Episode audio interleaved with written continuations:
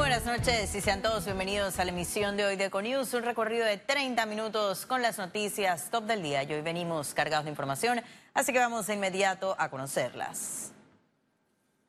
El Consejo Nacional de Trabajadores Organizados pidió este martes el retiro de las reformas constitucionales. Tras las protestas registradas en los últimos días y los artículos introducidos por la Asamblea Nacional, los dirigentes sindicales exigieron una constituyente para cambiar el rumbo del país. No es posible que en ese periodo supuesto de consulta se haya dicho de que la población respalda la reforma, la, reelección, cuando la mayoría de los diputados no se pudieron reelegir porque la población rechaza ese proceso de, reelección inmediata por parte de los diputados. Según Conato, el presidente Laurentino Cortizo deberá llamar a una verdadera concertación de profesionales, pueblos originarios, estudiantes y adultos mayores. Queremos denunciar que el licenciado Leandro Ávila, que fue el presidente de la comisión eh, de gobierno, jamás convocó al Conato a una reunión. Sin embargo, se reunió con los empresarios de este país. Nosotros estamos planteando que hay que buscar un acuerdo nacional un acuerdo que se diga qué cosas se van a hacer, se van a, se van a reformar de la Constitución, qué cosas tienen que ir a la, a la reforma. Para este miércoles se fijó una reunión con la Central General Autónoma de Trabajadores para continuar con el análisis aprobado por el legislativo y las recomendaciones del Ejecutivo. Félix Antonio Chávez, Econews. Representantes de los grupos estudiantiles se reunieron este martes en la presidencia de la República. Ese representaría el primer encuentro oficial de los jóvenes en el Palacio de las Garzas, dando inicio así a la mesa de diálogo que se extenderá hasta finales de diciembre. Esta reunión se da tras las protestas en contra del paquete de reformas constitucionales luego de que la semana pasada las ministras de Educación y de Desarrollo Social los invitaran a los estudiantes a reunirse con el presidente Laurentino Cortizo. Se espera que los jóvenes puedan exponer y ampliar sus propuestas, así como cumplir con una mayor divulgación de las reformas. Y continúa la polémica por la solicitud de incluir el matrimonio igualitario en las reformas constitucionales. El matrimonio es solo uno, matrimonio es hombre y mujer. Ahí no cabe otra alternativa. el matrimonio es una institución a la cual para pertenecer a ella tienes que ser hombre y mujer. El matrimonio es la, eh, la convergencia de dos personas que se aman, que quieren vivir en convivencia y que se respeten mutuamente. La misma constitución de Panamá actualmente dice que el matrimonio descansa en la igualdad de los cónyuges. Estas son las dos caras de la moneda que ponen bajo la lupa la posibilidad de legalizar el matrimonio entre personas del mismo sexo. Los movimientos pro familia exigen que la iniciativa no sea avalada por los diputados. Son minoría y una minoría de esa minoría son las únicas personas que van a buscar el matrimonio. Lo que pasa es que esto destruye cuando el matrimonio real eh, se equipara a cualquier tipo de unión sentimental, no hay ninguna distinción. En los próximos días se espera una marcha en rechazo a la solicitud. Para Iván Chanis, defensor de los derechos de la comunidad LGBTI, Panamá debe acatar las recomendaciones de los organismos internacionales. Las personas que que se dicen en este caso que llaman esa marcha son personas antiderechos que quieren deslegitimar el reconocimiento de la dignidad humana de personas, en este caso personas LGBTI, y quieren deslegitimar nuestro proceso como panameños. Yo soy panameño, yo nací en Panamá, me puedo hablar hasta mis bisnietos, mis abuelos son panameños, y yo quiero formar una familia. Recientemente, el legislativo incluyó que la constitución solo reconociera la unión entre un hombre y una mujer. Sin embargo, el presidente Laurentino Cortizo recomendó que se mantenga el texto vigente de la Carta Magna. El futuro del matrimonio igualitario se decidirá en la segunda legislatura de la Asamblea Nacional que iniciará en enero de 2020. Félix Antonio Chávez, Econius. La procuradora Kenia Porcel anunció su renuncia al cargo a partir del próximo primero de enero de 2020. En entrevista ofrecida a Radio Panamá, Porcel calificó la publicación de las conversaciones privadas del presidente Varela como un delito muy grave que debe ser investigado. Yo no he visto, no es que no he visto, todo mi equipo me ha contado sobre algunos que han estado saliendo. Yo no las he visto, yo no las he leído, no lo voy a hacer, porque es que eso es un delito.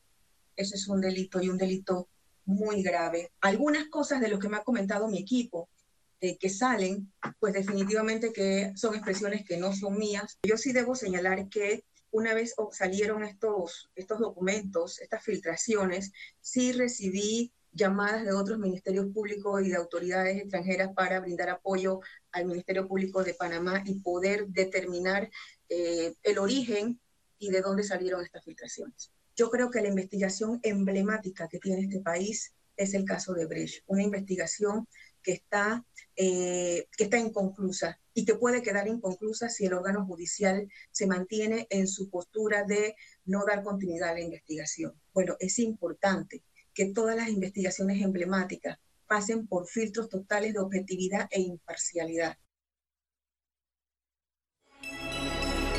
Economía. Panamá necesita un plan que garantice inversiones para cambiar las proyecciones de crecimiento económico a la baja. Así lo aseguraron economistas y también empresarios. La Comisión Económica para América Latina y el Caribe, CEPAL, revisó a la baja las proyecciones de crecimiento de Panamá. Para el 2019, Panamá quedó en 3.7%, mientras que para el 2020 las expectativas son de 3.8%. Para garantizar un 2020 con mayor actividad económica, Panamá deberá trabajar en un plan de acumulación de inversiones. Así lo afirmó el economista Augusto García. Lo que pasa es que la economía no funciona en automático, o sea, para que la economía tenga una diferencia en cuanto a los ritmos de crecimiento, eh, hace falta que venga un proceso de acumulación de inversión, que es lo que ha ocurrido en las últimas décadas. Mientras que el sector empresarial espera mayores acciones por parte del gobierno. Eh, simplificar los procesos para que el gobierno eh, haga más fácil a la, empresa, tanto pequeña como mediana principalmente, que puedan eh, entrar rápidamente las inversiones. también ver cómo trabajamos el canal para que sea un imán. Por su parte, el Ejecutivo aseguró que continuarán su agenda de reactivación económica, la cual esperan refleje resultados positivos el próximo año. Esto nosotros eh, es una planificación, el presidente lo ha establecido, nosotros tenemos un plan de acción, en el plan de acción están cada uno de los pasos que nosotros hemos dado como gobierno nacional para poder ir avanzando en esta reactivación económica y por supuesto para poder llegar a un crecimiento económico acorde en los años que nos queda por delante. Para 2020, CEPAL proyecta que la región continúe en una senda de bajo crecimiento con una expansión estimada del Producto Interno Bruto de 1.4%. Ciara Morris, Econews. Y Panamá cumple parcialmente con los estándares de transparencia, indicó la Organización para la Cooperación y el Desarrollo Económico. Los resultados del informe de la OCDE calificaron a Panamá como un estado que cumple parcialmente con el sistema de intercambio de información financiera entre países. Ante eso, Panamá, a través del Ministerio de Economía y Finanzas, informó que iniciaron el trabajo necesario para adaptarse a estos compromisos internacionales y mejorar así la calificación en la fecha más cercana posible. Y el Banco Nacional de Panamá informó que sus activos ascienden a 10.084.4 millones de dólares. La institución aseguró que tras la labor de años de actualizaciones cuenta con una banca sólida y con competitividad a nivel de competir con los mejores bancos de la región Además, este martes el Banco Nacional ofreció un agasajo a la prensa por el Día de los Periodistas. En el evento anunciaron que en 2020 lanzarán un diplomado en periodismo bancario en alianza con la Universidad Santa María la Antigua. Esto con el objetivo de que los periodistas que cubren noticias financieras puedan desarrollar notas con mayor dominio y certeza del tema. En la cartera privada de, préstamos subimos 357 millones el año pasado en préstamos que el banco otorgó en la economía nacional a diferentes rubros, muy fuerte en hipotecas residenciales, en el agro somos el número uno del país en términos absolutos de tamaño de cartera.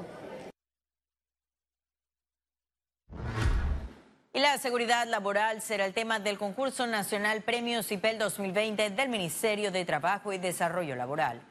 La institución informó que la versión número 40 de ese concurso tiene como objetivo promover un concepto de seguridad laboral más amplio, mostrado desde la óptica de los trabajadores. En conferencia de prensa, las autoridades informaron que para el 2020 contarán con siete categorías, artesanía, escultura, pintura, poesía, cuento, décima y fotografía.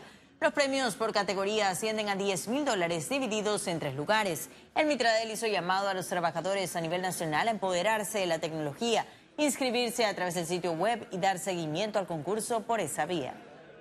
Lo que se quiere es que nuestros trabajadores puedan expresar puedan expresar su, lo que piensan, eh, su sentir eh, a través de todas estas conquistas y movimientos a través del arte, más enmarcado como lo hemos eh, impulsado con nuestro objetivo número 8 de las ODS, que es poder impulsar lo que es la seguridad laboral.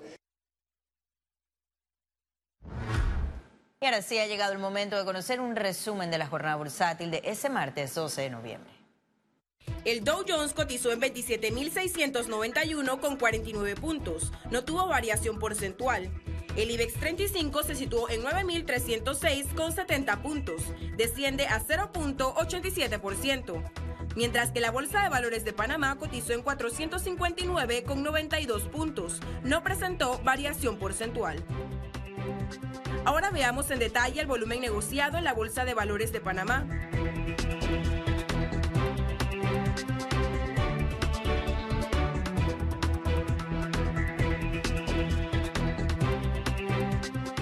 Total negociado 29 millones 16 mil 250 con 96 centavos.